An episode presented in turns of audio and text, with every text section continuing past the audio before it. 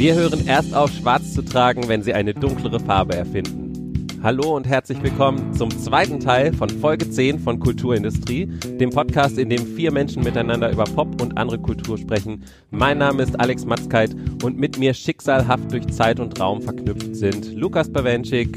Hallo. Und Michaela Satori.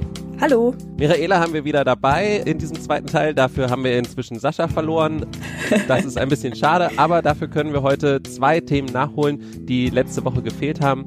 Your Name, Makoto Shinkais Anime über einen Jungen, ein Mädchen und einen Meteor und Mania, das neue Album von Fallout Boy.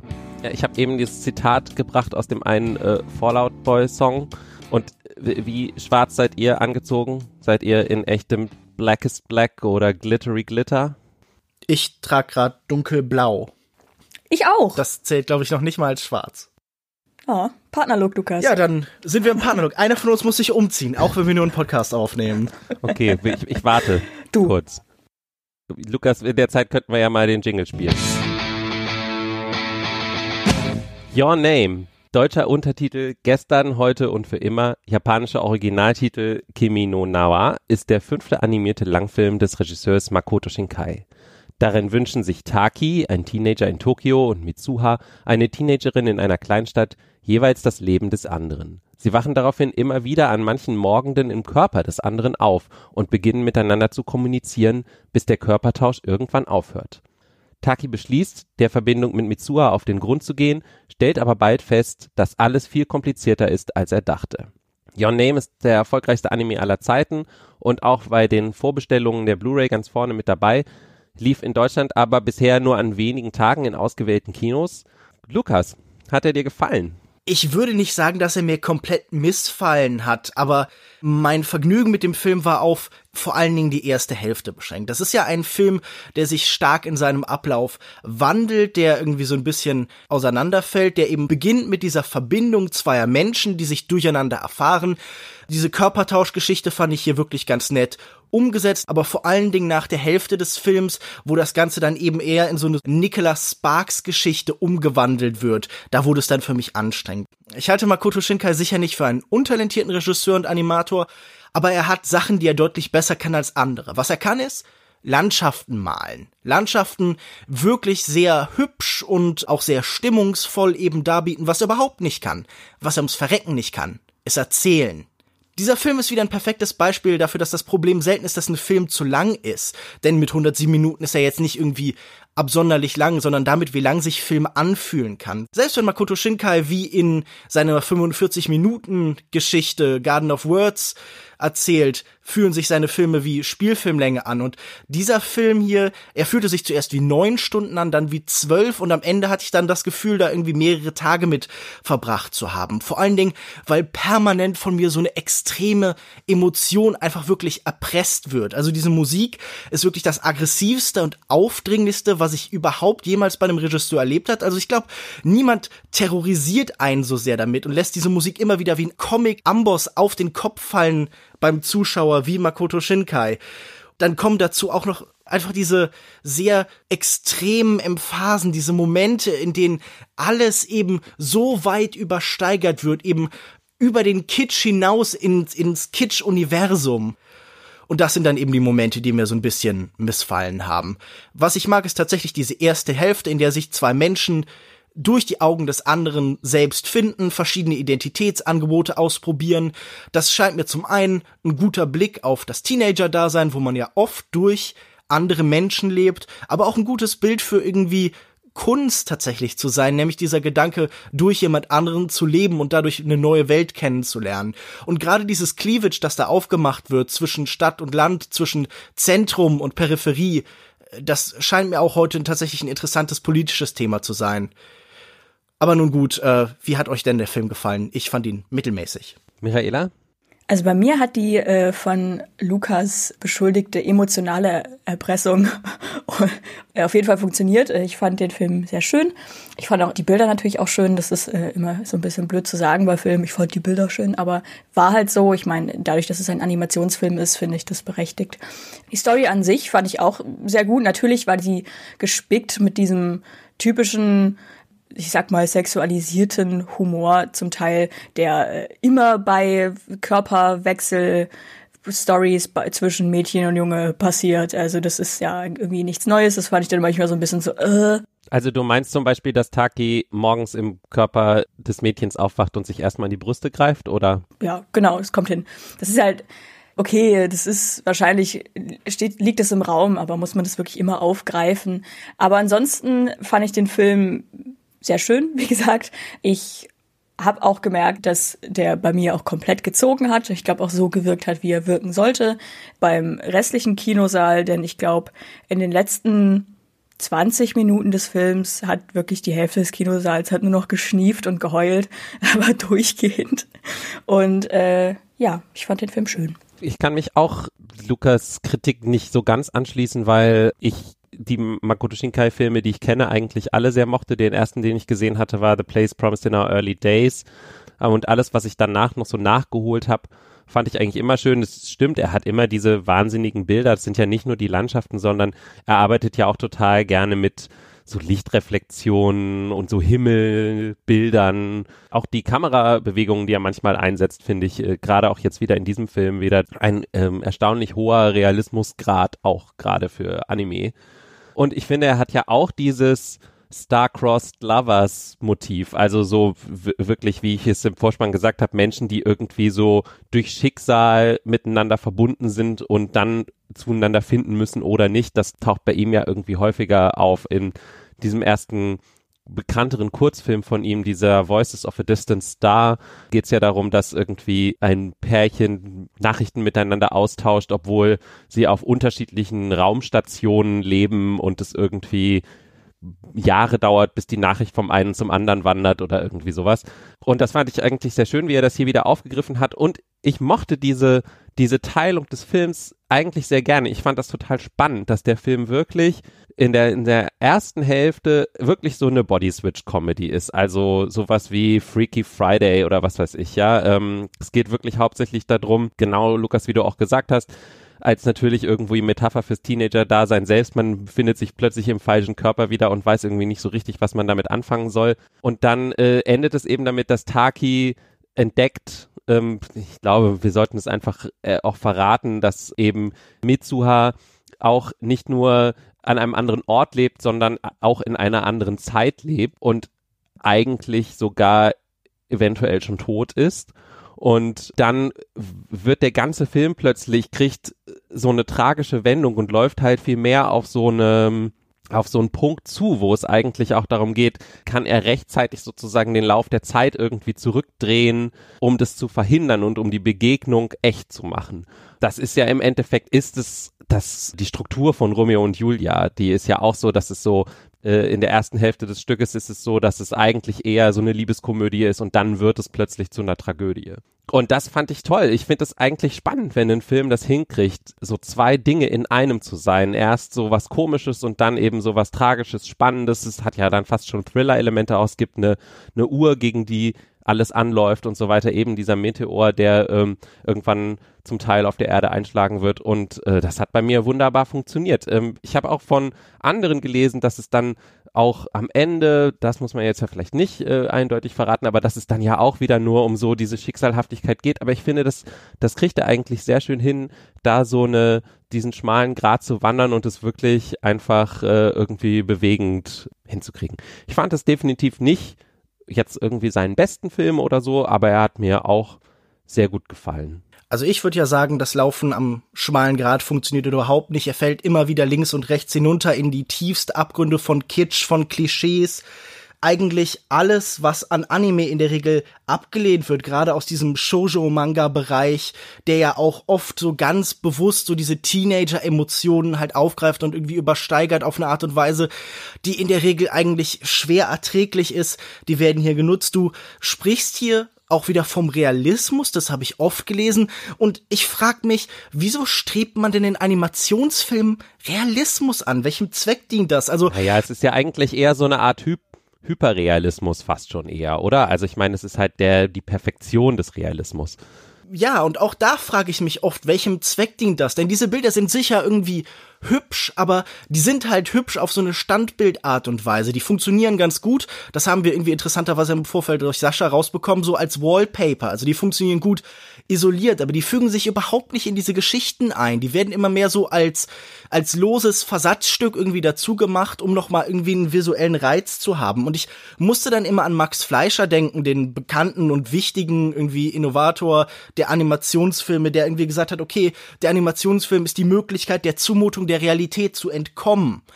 Und hier koppelt man sich dann doch immer wieder ganz eng an diese Grenzen. Also dieser Film hat überhaupt nichts Expressives. Dieser Film hat, obwohl er diese Übersteigerung in der Geschichte irgendwie anstrebt, bildet das nie in seinen Bildern tatsächlich irgendwie ab, sondern er klatscht dann halt ein paar Lichteffekte auf die abgepausten Fotos, die hier genommen haben. Wenn man möchte, kann man da dann auch noch Shakespeare drin sehen. Na gut, also das, das scheint mir jetzt hier sehr optimistisch ich frage mich, was das genau soll. Also wieso ist man denn nicht in der Lage, die Mittel und die Möglichkeiten des Animationsfilms tatsächlich sinnvoll einzusetzen auf diese Geschichte? Ich glaube, das ist eine ästhetische Entscheidung, wo die eine so valide ist wie die andere. Ich würde einfach sagen, mir hat diese Entscheidung einfach halt nicht sonderlich gefallen und ich verstehe auch ihren Sinn nicht. Also, welchen Effekt erhofft man sich davon oder welchen Effekt hatte das auf euch? Was trägt gerade dieser Hyperrealismus dazu bei? Also, ich fand es schon eindrucksvoll. Also, äh, Wobei ich finde, viele neuere Animes, die jetzt so rauskommen, die sehen alle so mega polished und hyperrealistisch und so überall diese Lensflare-Sachen und keine Ahnung was. Ja. Also das ist, das fand ich jetzt nicht so, dass. Äh ja, aber die meisten Animes, die so rauskommen, sind doch auch ziemlicher Mist, oder? Ja, das ist ein anderes Thema. ich finde, dass diese übersteigerte Realität äh, natürlich ganz klar den Zweck hat, auch übersteigerte Emotionen hervorzurufen. Und anscheinend scheint es ja bei vielen Leuten zu funktionieren. Also ähm, ich stehe auch total ähm, auf die Musik, muss ich ganz ehrlich sagen, also die du ja auch so kritisiert hast. Gerade es gibt einen Track, ich weiß gar nicht, im hinteren Teil äh, werden die Songs etwas ähm, ruhiger äh, und auch etwas tragischer, aber es gibt einen so ein Abtempo Song, der glaube ich entweder ganz am Anfang oder relativ in der Mitte äh, der ersten Hälfte äh, gespielt wird, der heißt Jen Jen Jen Jen und der läuft bei mir, seit ich den Film gesehen habe, tatsächlich rauf und runter, weil ähm, weil der auch, äh, weil mir einfach gut gefällt, also sehr äh, so voll auf die Zwölf Pop halt irgendwie, alles zu viel von allem. Alex, wechselst du regelmäßig deinen Körper und dein Bewusstsein vielleicht mit einem japanischen Mädchen? Könnte das sein? Träumt sie vielleicht bewusst. davon, irgendwann ein, ein äh, deutscher Mann äh, Anfang Mitte 30 zu sein? Tja, das könnte natürlich sein. Ich, ich, es ist mir noch nicht bewusst aufgefallen, aber ich halte es natürlich nicht für ausgeschlossen. Was ich aber noch anmerken möchte, ist, dass im Gegensatz zu vielen westlichen Filmen hier einfach die, das Storytelling sehr äh, prompt war. Also der Film beginnt und man mhm. ist schon direkt drin. Also man äh, kriegt keine ewig langen Erklärungen, was eventuell sein könnte. Aber dieser Film besteht doch zu 50 Prozent aus Exposition. Also ich habe das Gefühl, der hat so viel Plot und so viel Erzählung, dass er dafür ganze Montagen einbaut. Es sind eigentlich irgendwie vier Staffeln von einer Serie zusammengequetscht in einen Film. Dass der Film auch gut als Serie funktioniert hätte, das würde ich gar nicht bestreiten. So war es dann halt einfach die ja, wie du schon sagst, die kondensierte Version. Und äh, ich fand es trotzdem bemerkenswert, dass es am Anfang halt einfach schon direkt losging, weil sonst ist man das ja so gewöhnt, dass man zuerst den normalen Tagesablauf eines Protagonisten oder der Protagonistin sieht. Dann sieht man so erste komische Irrungen und Wirrungen und dann bla bla halt. Aber da war es halt direkt, man fängt als Taki im Körper von Mitsua an und man ist auf einmal sofort drin. Und ich glaube, der Film hat auch gar nicht so viel Zeit gehabt, um Zeit zu verlieren. Ist auch Leuten aufgefallen, mit denen ich zusammen ins Kino gegangen bin diese ganze Geschichte ist irgendwie unheimlich wirr und konfus erzählt. Also natürlich gibt es da diesen großen Umbruch, aber es gibt irgendwie so viele Details, die dieser Film an einen vermitteln will. Ich habe immer das Gefühl, bestimmte Ideen und Themen werden immer für eine kurze Zeit entwickelt und dann verschwinden sie auf einmal wieder und das wirkt alles überhaupt nicht stringent auf mich. Dieser Film ergibt irgendwie nie ein Ganzes, sondern wirkt wie so tausend kleine Elemente, die so nebeneinander stehen das ist wahrscheinlich auch, warum er sich für mich so extrem lang anfühlte, dass man immer das Gefühl hat, man ist jetzt in noch einer neuen Episode, in noch einer neuen, irgendwie in einem kleinen Nebenarm, der aber nicht sonderlich relevant ist.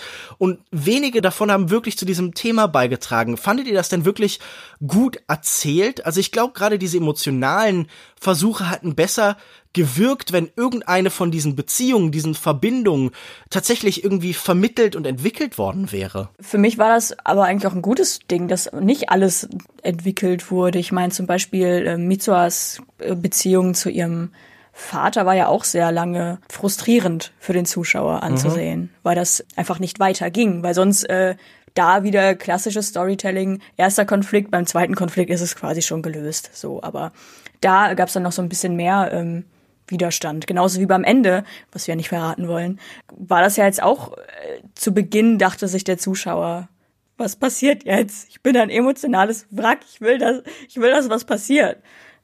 Sage ich jetzt einfach mal. Also ich habe da gar nicht so viel auszusetzen. Ich meine, gerade diese Beziehung zu dem Vater ist doch ein gutes Beispiel. Da wird so viel Zeit drauf verwendet. Wir haben mehrfach diese Konfrontationen, die aber immer auf das Gleiche hinauslaufen. Der Film ist unheimlich repetitiv. Immer wieder wiederholt er dieselben Ideen und Emotionen. Alles, was er erzählen will, hämmert er wirklich rein. Und das fand ich wirklich unglaublich unangenehm. Wenn es jetzt die, wirklich diese einzelne Szene gewesen wäre, wenn man in der Lage gewesen wäre, das Elliptisch stehen zu lassen, okay. Aber so, die Charaktere sagen ja auch immer wieder, was sie genau empfinden, was passiert ist. Sie beschreiben ihr Leben ganz direkt, anstatt dass es gezeigt würde. Also ich sehe hier wirklich einfach die erzählerischen Stärken überhaupt nicht. Naja, aber Wiederholung spricht ja auch für Alltag. Und was wir erleben, mhm. ist halt der Alltag, der halt durch dieses eine Body-Switching-Ding gewürzt wird. Der Alltag, wenn man durch das Schicksal verbunden und irgendwie mit einem Geist durch die Zeit kommuniziert, der von einem Meteor zerstört worden ist. Ja, genau. Daily Business. Wie immer halt. Ganz normaler ja. Dienstag. Ja. Eine letzte Sache noch, ohne dass das als Kritik an dem Film ist. Gefällt euch das wirklich, dieser Star-Crossed Lover-Gedanke? Ist es nicht schöner, wenn sich tatsächlich Menschen verlieben, sich begegnen, irgendwie über die Zeit in jemand anderem irgendwie halt was erkennen und schätzen lernen, statt dass irgendwie, ja, das Schicksal hat die halt verbunden und eigentlich ist da irgendwie gar nicht ihre eigene Entscheidung, sondern sie werden halt so zueinander magisch hingezogen. Ist das das erste nicht viel schöner und menschlicher? Für mich persönlich würde ich das auf jeden Fall so beantworten, aber das heißt nicht, dass ich solche Geschichten nicht ab und zu gerne mal erzählt bekomme. Nee, das hab, ich sagte ja auch, das ist ja, ja kein Qualitätsurteil, nee, nee, nur, genau. nur so eine persönliche Frage. Ja, das ist ja aber ein generelles, wie du schon sagst, ein generelles Problem, dass halt immer nur schicksalhafte Liebe gezeigt wird und nicht die Liebe, die Arbeit ist. und nicht einfach über Nacht passiert, indem man kurz äh, ja so ein Gefühl in der Magengrube hat also ich mag es ja, wenn Geschichten Liebe übersteigern. Aber was ich bei Makoto Shinkai immer unangenehm finde, ist, dass Liebe scheinbar alle anderen Probleme mitlöst. Also dass der Gedanke immer ist, das ganze Leben außenrum um menschliche, zwischenmenschliche Beziehungen ist egal. Wichtig ist nur, dass das passiert, dann funktioniert auch alles andere. Dann funktioniert auch irgendwie die künstlerische, die, die gesellschaftliche, was weiß ich. Jede andere Form und Erfüllung hängt immer da dran. Und das finde ich irgendwie auch so einen unangenehmen Gedanken. Nicht, dass ich äh, nicht sagen würde, dass Liebe nicht unheimlich wichtig und toll und bedeutsam ist und so. Aber zu sagen, dass in dem Moment, in dem eine Liebesbeziehung funktioniert, alles andere sich auch irgendwie fügt, das fand ich schon immer irgendwie albern und das finde ich auch gerade bei Makoto Shinkai irgendwie immer sehr unangenehm. Ja, da das der erste Film ist, den ich von ihm gesehen habe, kann ich das äh, in seiner Filmografie nicht so ganz beurteilen, aber ja, ich finde, mhm. da ist schon ein wahrer Punkt dran, aber wie gesagt, generelles Problem mit Storytelling in so bei Liebesgeschichten und Romanzen. Also der Status von uh, Your Name ist zurzeit ein bisschen unsicher. Es gibt jetzt Meldungen, dass er eventuell im Februar doch nochmal richtig ins Kino kommen soll. Das ist zum Zeitpunkt, wo wir das aufnehmen, eben noch nicht ganz klar. Äh, Heimkinostart für den Film wäre auf jeden Fall der 18. Mai. Hallo, hier ist Lukas. Ich schneide die Folge gerade. Ihr dürftet schon mitbekommen haben, dass Sascha leider an unserem Aufnahmetermin nicht anwesend sein konnte. Aber er hat uns freundlicherweise im Nachhinein seine Meinung zu allen Themen nochmal separat aufgenommen und deshalb werde ich am Ende jedes Abschnitts kurz noch Saschas Meinung dazuschneiden. Viel Spaß! Makoto Shinkai ist ein Künstler, dessen äh, Werke mir schon lange, bevor ich seine Filme gesehen habe, bewusst waren und die ich schon mochte. Makoto Shinkais äh, Landschaftsaufnahmen oder Landschaftszeichnungen haben sich in den 2000er Jahren ganz oft als wunderbare Wallpaper genutzt, die ich äh, unwissend äh, seiner, seiner Animes halt ganz viel und häufig als Hintergrund auf meinen Computern hatte und die Sachen hatte ich halt in Wallpaper-Threads oder Wallpaper-Foren immer gesehen und dachte, ach wie schön, da müsste doch mal einer einen Film draus machen, was für ein schöner Stil das ist. Und irgendwann habe ich dann hier äh, 5 Centimeters per Second gesehen und dachte, ach wie toll. Und den habe ich vor ein paar Jahren nochmal gesehen und dachte, hm, Moment, was fand ich denn damals schön? Your Name habe ich dann auch jetzt mitbekommen. Das soll der große neue Film sein. Dieser Film soll das Anime-Erbe von Ghibli antreten und Makoto Shinkai wird auch jetzt bereits als der große Nachfolger von Miyazaki gehandelt und ich kann da eigentlich nur sagen, nein, ein großes, großes Nein. Ich möchte diesem Trend widersprechen. Dieser Trend scheint eigentlich ausschließlich auf finanziellen Nummern zu basieren. Also Your Name und Shinkais Stil haben eigentlich super wenig gemeinsam mit dem, was äh, Ghibli-Filme eigentlich so zeitlos machen. Ich finde, dass Your Name völlig überhyped war und ähm, jetzt als erfolgreichster Anime bei uns irgendwie Wellen schlagen will oder muss, ich weiß es gar nicht. Und ich glaube auch nicht, dass der Film das irgendwie wollte. Es ist ein typischer Anime-Film mit Musiksequenzen, die komplett aus der Zeit gefallen sind, wie so ein, ein äh, AMV aus den Anfangstagen von YouTube, während Miyazaki einfach zeitlos ist, zeitlose Geschichten erzählt. Und hier gibt's wieder abgepauste Bilder, die natürlich schnell ihre Magie verlieren, wenn man weiß, dass all diese wunderschönen Landschaftsaufnahmen und, und all diese Aufnahmen von der Skyline von Tokio und so weiter eigentlich nur abgepaust sind. Und dann eignen sie sich wirklich noch als Wallpaper. Und das Ganze, was den Film angeht, das hatte natürlich Potenzial. Also gewissenweise geht es um die Verarbeitung des Tsunamis aus 2011. Es gibt so Freaky Friday Gender Swap Ideen, die ich eigentlich ganz nett finde, gerade für die Jugendzeit, wo man halt viel über den eigenen Körper lernt und äh, das halt auch durch andere, also dass man halt wirklich sich an andere orientiert, wie verhalten die sich, wie sieht deren Leben aus, wie verhalten sie sich, wie bewegen sie sich? Und so weiter und so fort. Also das ist alles im Film schon vorhanden, aber das Ganze bleibt dann leider nur für mich so ein käsiges Melodrama, ja. Also da gibt's dann romantisches Verlangen und, und philosophische Voice-Over, die aber nie irgendwie wirklich äh, zu was Ganzem werden. Also die erste Hälfte fand ich noch wirklich interessant und spannend.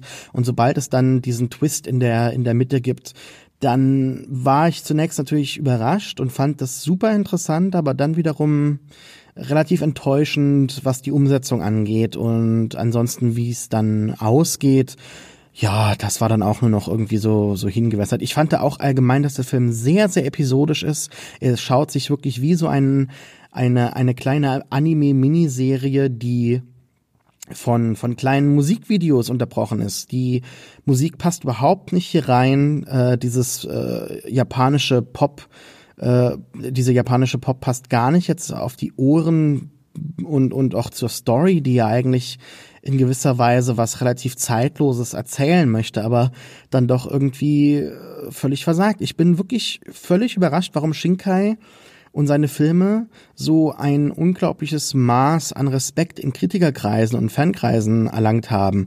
Ich finde, wie gesagt, seine Filme zweifellos wunderschön, aber dann wiederum die Animation, gerade diese ist ja bei äh, Miyazaki ganz flüssig und spielerisch und die hier ist sehr, sehr erneut schwach. Also das ist Shinkais große Schwäche, äh, die Animation der Figuren. Dazu gibt es jetzt bereits einige Plagiatsvorwürfe bezüglich einer Sequenz gegen Ende des Films, wo in einem Video ganz deutlich für mich belegt wird, dass dort geschummelt wurde und abgepaust wurde von einem anderen Film. Das ist natürlich ebenso schwach Ansonsten versucht der Film halt irgendwas Tiefgründiges über das Leben und das Zusammenleben und die Liebe auszusagen. Am Ende kommt er dann aber leider nur in einer kitschigen, nicht wirklich tiefgründigen äh, Sentimentalität an, die einen enttäuscht zurücklässt. Patrick Stump was listening to Fallout Boy's almost complete seventh album Mania in July when he realized there was a major problem. It wasn't very good. Das schreibt Andy Green im Rolling Stone. Mania sollte eigentlich im vergangenen September erscheinen, doch die Band Fallout Boy entschied sich, den Release zu verschieben, zurück ins Studio zu gehen und einen Batzen neuer Songs aufzunehmen. Das Resultat klingt nur noch teilweise wie die krachenden Emo-Hymnen aus der Vergangenheit und lässt stattdessen Anklänge an Dancehall, Trap, EDM und Sommer-Pop-Hits hören. Mutig für eine Band im 17. Jahr ihres Bestehens, aber jetzt auch gut? Michaela, du wolltest unbedingt, dass wir dieses Album besprechen. Verteidige dich. Naja, ich wollte es nicht unbedingt. Ich habe es vorgeschlagen, weil ich es lustig fand. Da ich äh, als von Teenager an, sage ich jetzt einfach mal, oder da ich als Teenager äh, großer Fallout Boy Fan war und ich die Musik da sehr gut fand. Ich mochte die kruden, ewig langen Songtitel und die Lyrics, die man eigentlich, also diese ganz poetischen, lyrischen Lyrics von Pete Wentz, die man eigentlich nie verstanden hat, weil Patrick Stump, der Sänger, sie komplett verwurschtelt hat durch seinen Gesang. Ähm, das äh, fand ich immer sehr schön. Ich hatte ja, war sehr lange meine Lieblingsband. 2013 habe ich sie tatsächlich dann auch mal live gesehen. Eigentlich viel, also verspätet, weil sie da schon lange keine richtig gute Musik mehr rausgebracht hatten oder die Musik, für die ich sie mögen gelernt habe. Ja, jetzt das neue Album. Äh, ich find's bemerkenswert, dass sie immer noch Zeug rausballern. Das ist schon krass. Und ähm, sie, was ihre Releases angeht, sind sie auch immer sehr, sehr gut vernetzt im Musikbusiness. Also sie zur Information, also sie bringen manchmal für ein Lied bringen sie mehrere Musikvideos raus. Das war, glaube ich, beim vorletzten Album so da waren noch immer Stars dabei und auch als Feature und sowas, wie Demi Lovato und sowas. Jetzt sind sie wieder da, nachdem sie angeblich äh, vorher vorerst ein schlechtes Album produziert hatten und jetzt ein besseres. Ja, ich bin so ein bisschen hin und her gerissen, weil an sich finde ich das Album in den, in den ersten, ich sag mal drei Vierteln, finde ich gut.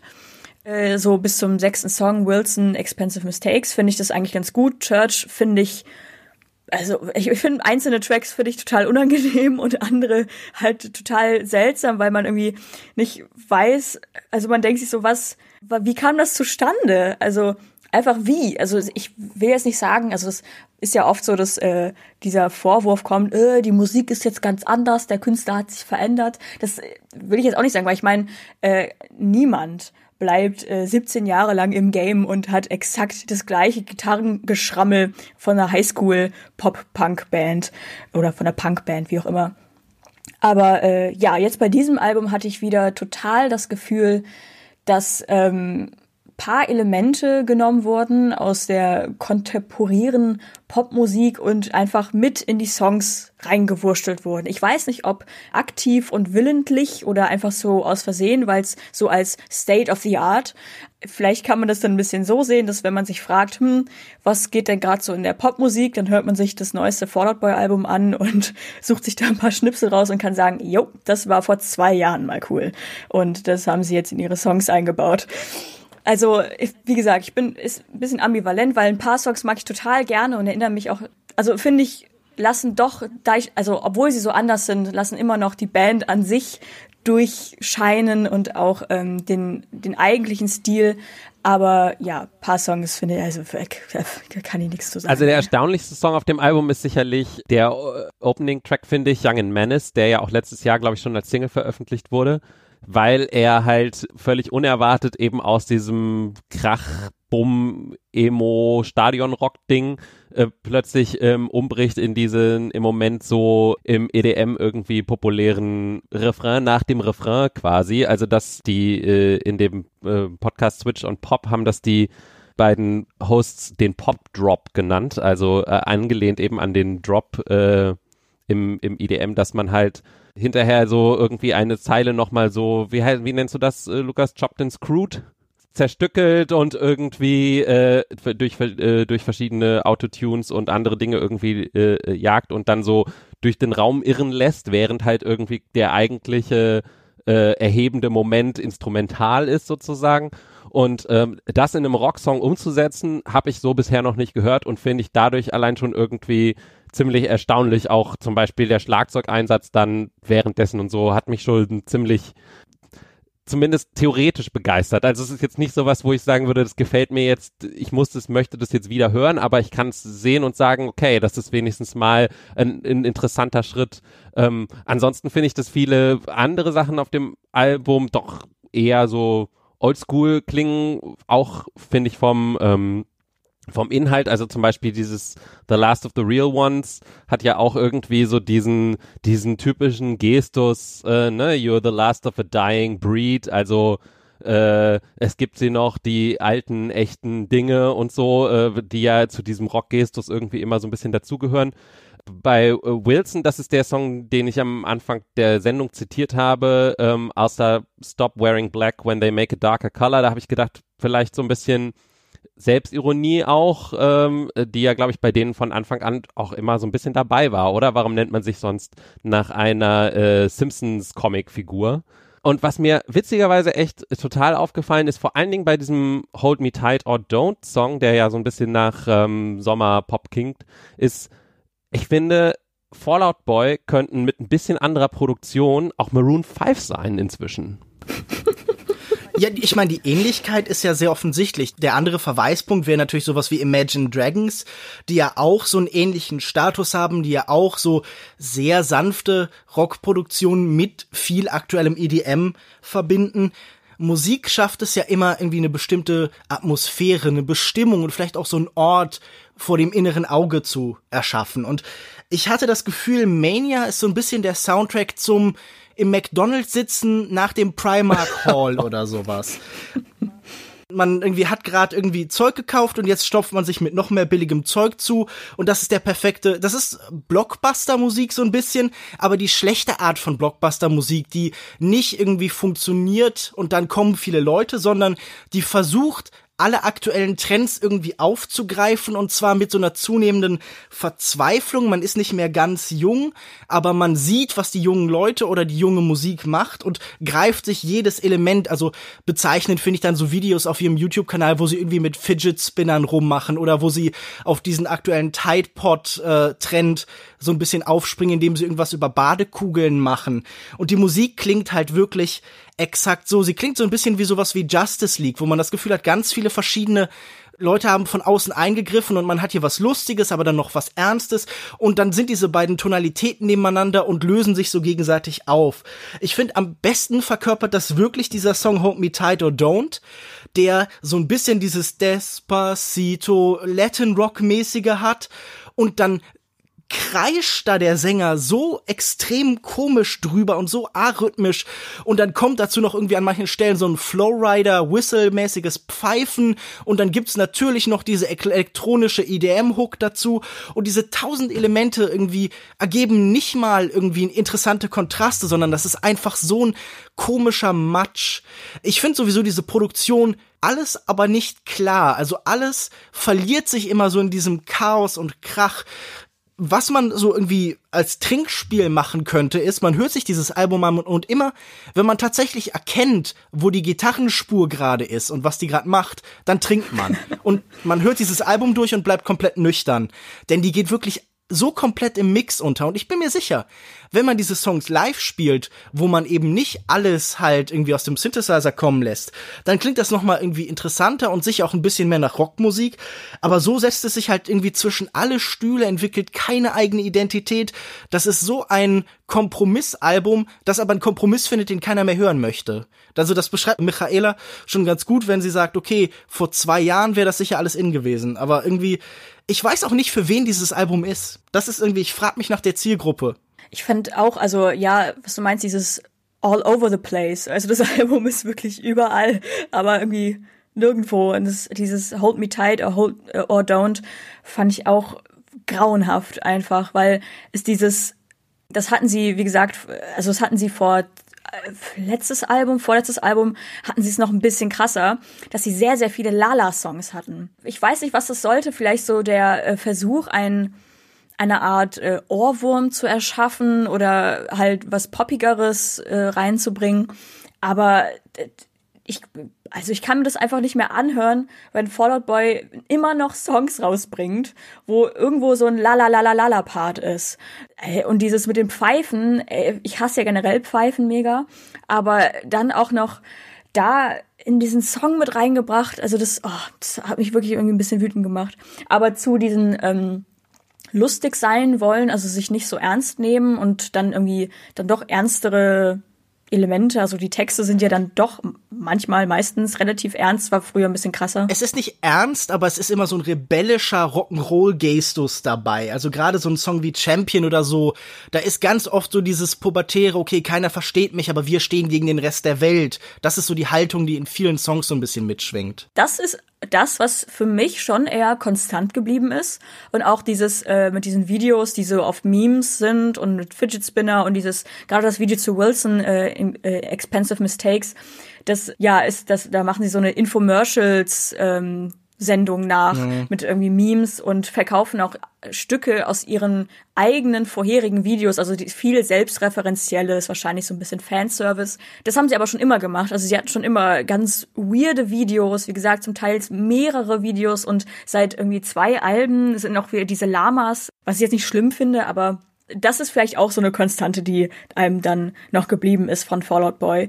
Was ich noch äh, cool fand, also was äh, mich vor allen Dingen abgeholt hat, ist der Song äh, Champion, aber nicht in der Originalversion, also in der Albumversion, sondern in der äh, Remix-Version. Die kam nämlich, ähm, ich glaube, drei Wochen vor dem Album-Release raus. Also der Song Champion kam ganz vorher raus, aber die Remix-Version ist nämlich mit RM von BTS. Das ist ein äh, sehr bekannter K-Pop-Star und äh, der rappt halt zu Beginn dieses Songs. Und äh, als ich dann als dieser Song rausgekommen ist. Ich, hab, ich war da sogar super gepumpt, obwohl ich, wie gesagt, eigentlich mich nicht mehr so wirklich als Fallout Boy Fan äh, bezeichnen würde. Es ist eher so ein bisschen, ähm, also ich höre die alten Alben manchmal sehr, sehr gerne. Aber ja, jedenfalls habe ich gehört, dass er mit einem K-Pop, also dieser Song mit einem K-Pop Star zusammen ist und äh, habe dann sogar ganz äh, fanatisch gesucht, wo ich den finden kann, weil der irgendwie erst um Mitternacht in den jeweiligen Ländern rauskam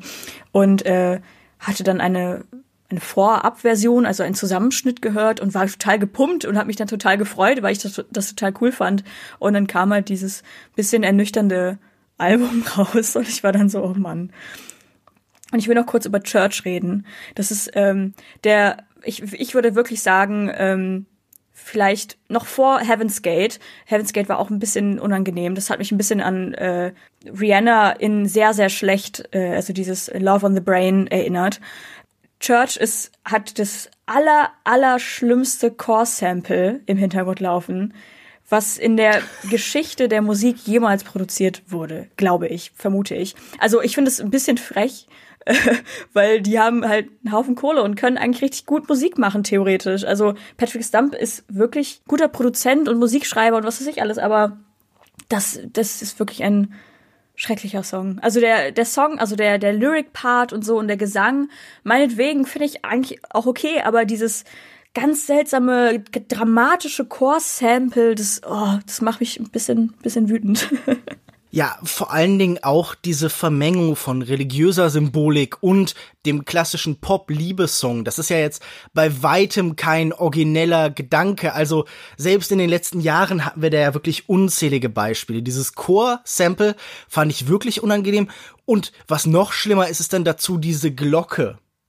Also dieses seltsame, nicht ja. Glockenspiel, aber das so ein bisschen Kirchenglocken abbildende äh, in der Rhythmussektion, das es fühlt sich einfach extrem albern und extrem gimmickmäßig an. Und ich finde, das ist irgendwie das Gefühl, das mir diese ganze Band gibt. Man hat in der heutigen Zeit keinen Markt mehr für so klassischen Pop-Rock oder für Emo-Pop oder was auch immer man anfangs bedient hat, das ist weggefallen. Und deshalb ist man jetzt eine Band so ein bisschen ohne Identität. Also dieses Album haben wir ja schon gesagt, gehört nirgendwo wirklich dazu. Sie spielen noch auf großen Festivals, aber halt so auf dem Level von sowas wie Imagine Dragon. Das ist ein großes, leicht vermarktbares Kommerzprodukt, das dann später vielleicht irgendwie in Butterkekswerbung im Hintergrund läuft oder sowas.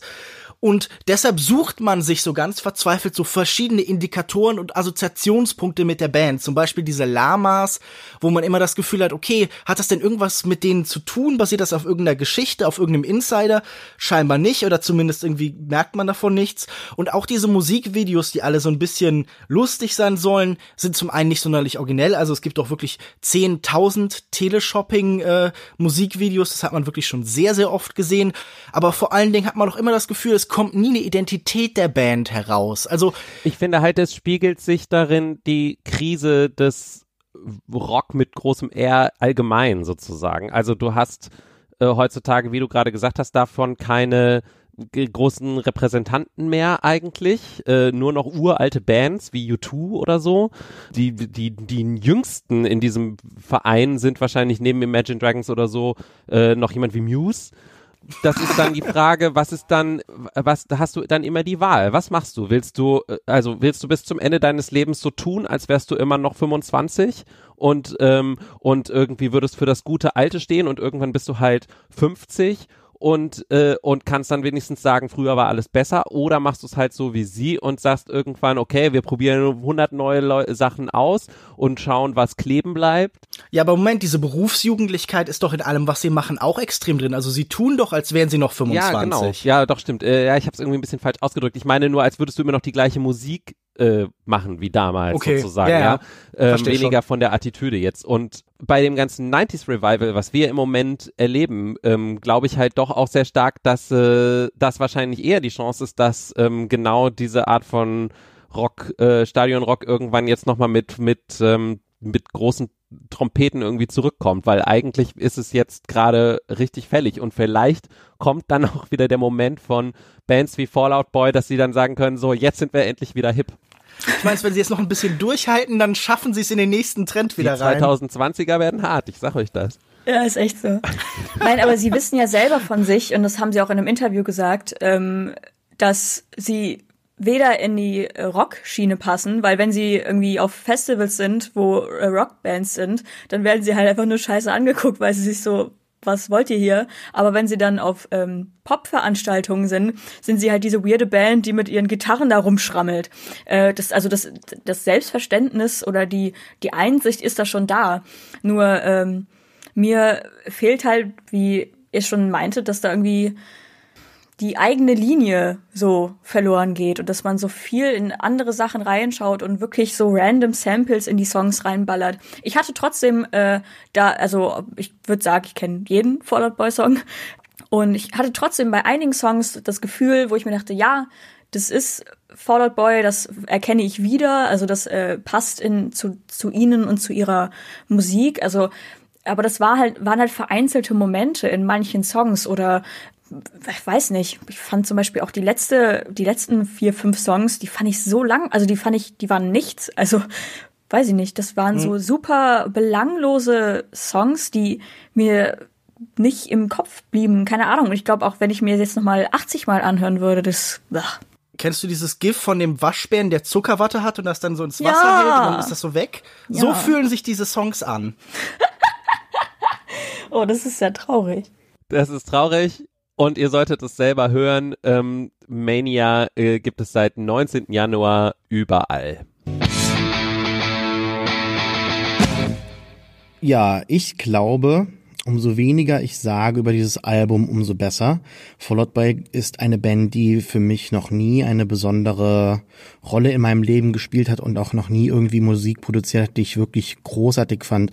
Natürlich fand ich auch in den 2000ern so das ein oder andere Lied ganz interessant und mit dieser Emo-Identität der Band konnte ich mich aber noch nie anfreunden und deshalb habe ich auch noch nie ein Album von Anfang bis Ende gehört und das letzte Lied, das ich von ihnen wirklich mochte, war tatsächlich aus 2007 dieses Thanks for the Memories. Ansonsten fand ich äh, dieses Album jetzt wirklich schrecklich. Ich habe mich äh, gezwungen und gequält, jedes einzelne Lied einmal mindestens anzuhören, um eine Meinung haben zu dürfen. Also ich finde jetzt kein einziges wirklich interessant oder beachtenswert. Ich habe tatsächlich eine kurze Kritik zu jedem Einzelnen geschrieben. Ich wünschte, ich könnte nur sagen, dass es nicht für mich ist und ich anderen dann den Spaß gern lassen würde, aber ich empfinde das Album als Angriff auf, auf meine Ohren. Fangen wir mal an bei Young and Menace. Das ist so eine Mischung aus Krach und weinerlichem Geheule. Dann Champion, was so ein Popsong ist, wie man ihn im Radio hört, zu Sprüchen, die man so nur als Wand, als Wandtattoo normalerweise sieht, so If I can live through this, I can do anything. Das ist halt leere Scheiße, wie sie in jedem Böhmermann parodierten Song jetzt vorkam mit äh, Menschen, Leben, Welt, whatever. Äh, das ist dann nicht mal mehr als Parodie interessant oder, oder witzig. Ja, Stay Frosty Royal Milk Tea, da rollen sich bei mir beim Lesen bereits die Fußnägel hoch. Hold me tight or don't, ja, äh, don't. The Last of the Real Ones überproduziert und viel zu schnell. Da wird mir wirklich beim Mithören schwindelig.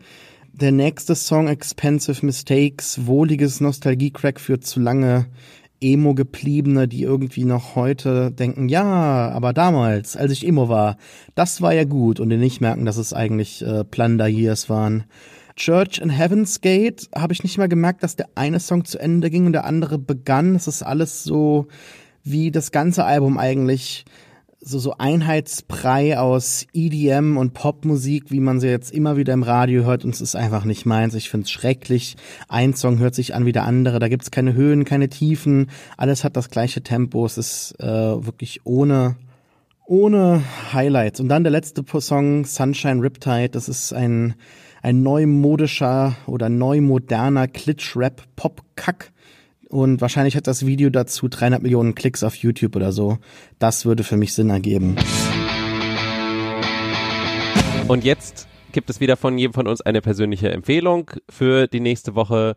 Lukas, fang du doch an. Meine Empfehlung ist eine Ausstellung und zwar Glanz und Elend in der Weimarer Republik, aktuell in der Schirn Kunsthalle in Frankfurt zu sehen, noch bis zum 25.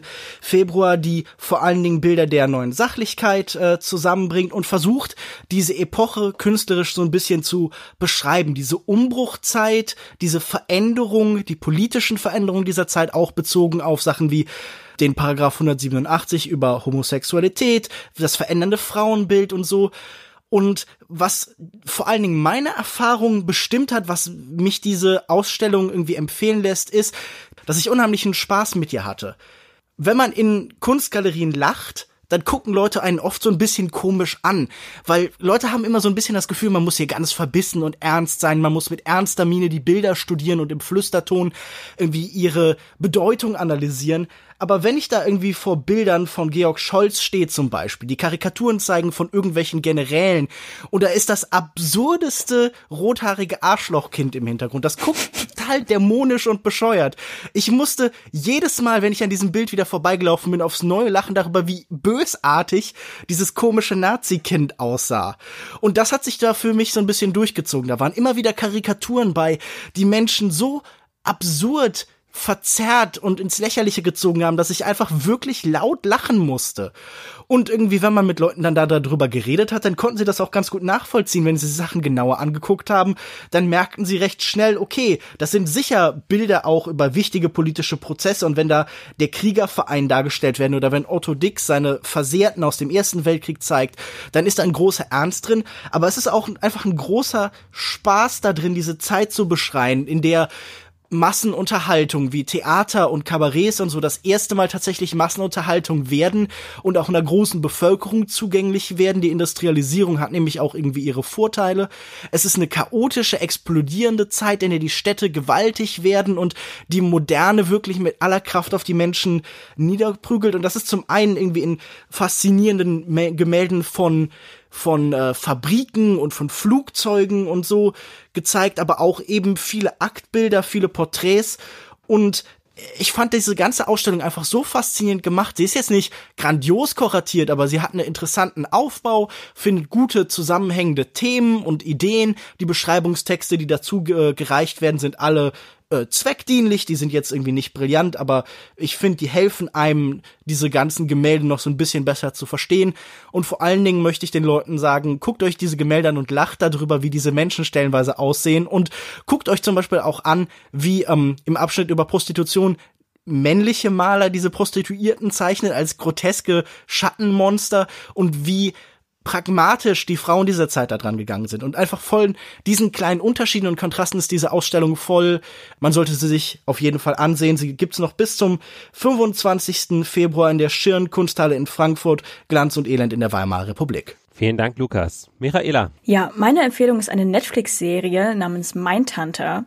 Äh, die Serie spielt äh, Ende der 70er Jahre und äh, zeigt zwei FBI-Profiler, ähm, die mit einer Psychologin zusammen Serienmörder erforschen quasi und äh, so versuchen so ein bisschen Kategorien und wissenschaftliche Standards in die äh, Ermittlung von Serienmörderfällen zu erhalten und dafür interviewen sie inhaftierte und verurteilte Serienmörder im Gefängnis und ja, man sieht in dieser Serie dann halt zum Teil einmal diese diese typische ja diese da typische Darstellung von äh, Serienmördern und wie sie da über ihre äh, Opfer sprechen, aber hat nebenbei auch noch die Story von den zwei FBI-Profilern, wie sie mit diesen Fällen umgehen und ähm, wie sie vor allen Dingen mit dieser Forschung umgehen. Und äh, davon gibt es bisher eine Staffel, es wurde aber schon eine zweite Staffel angekündigt.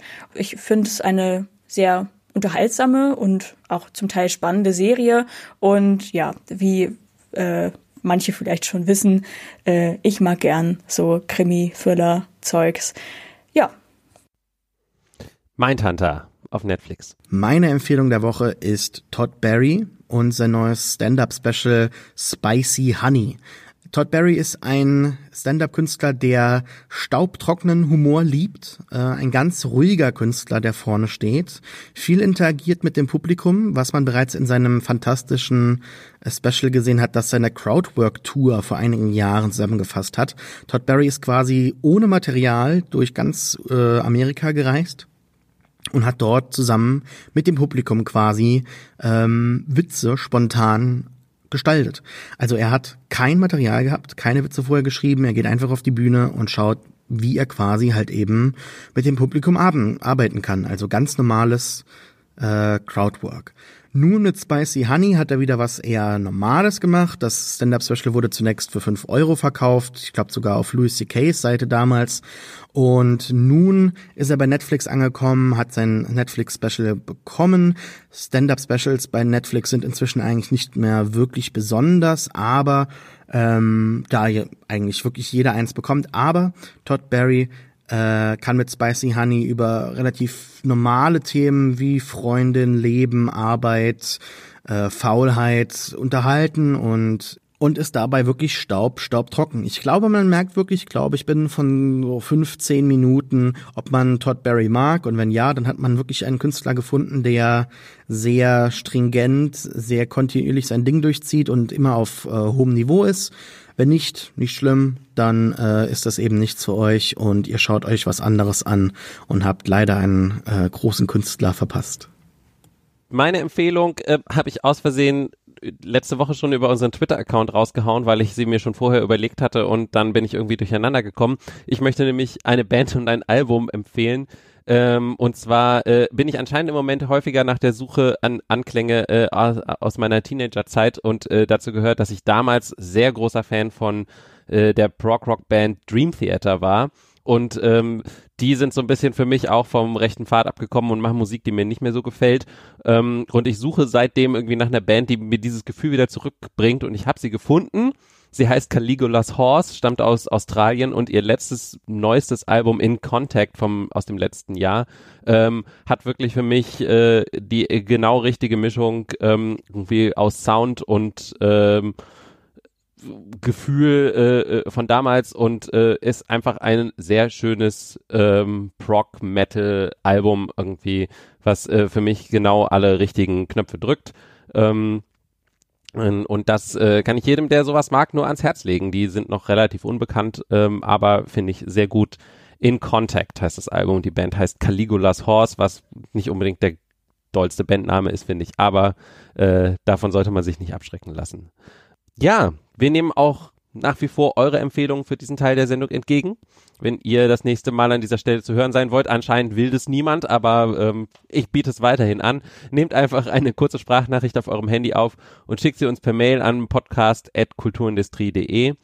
Und äh, wir freuen uns auch immer noch, wenn ihr uns helft, Kulturindustrie bekannter zu machen, zum Beispiel mit einer iTunes-Rezension, mit einem freundlichen Tweet oder einer persönlichen Empfehlung an die Podcast-Fans in eurem Leben. Äh, ich sehe immer wieder, dass Leute das machen. Vielen, vielen Dank dafür. Ähm, aber es darf auch gerne immer noch mehr sein. Ansonsten war es das aber für diese Woche. Vielen Dank an meine Mitstreiterinnen, Lukas und Michaela. Vielen Dank äh, euch fürs Zuhören. Ihr findet unsere bisherigen Folgen jetzt nicht mehr auf Soundcloud, sondern beim deutschen Podcast-Hoster Podigy. Und äh, wir haben jetzt auch unsere eigene Domain, die dorthin verweist, kulturindustrie.de. und natürlich überall sonst, wo es Podcasts gibt. Wir sind auf Twitter unter Kultindustrie. Außerdem findet ihr Lukas dort unter Kinomensch, Michaela unter Mihatori mit Y, Sascha unter REEFT und mich unter Alex Matzkeit. Oder ihr googelt uns und findet unsere Blogs, sonstigen Internetsaufenthalte und vielleicht sogar unsere geheimen Emo-Vergangenheiten. Bis in zwei Wochen. Tschüss. Tschüss. Ciao.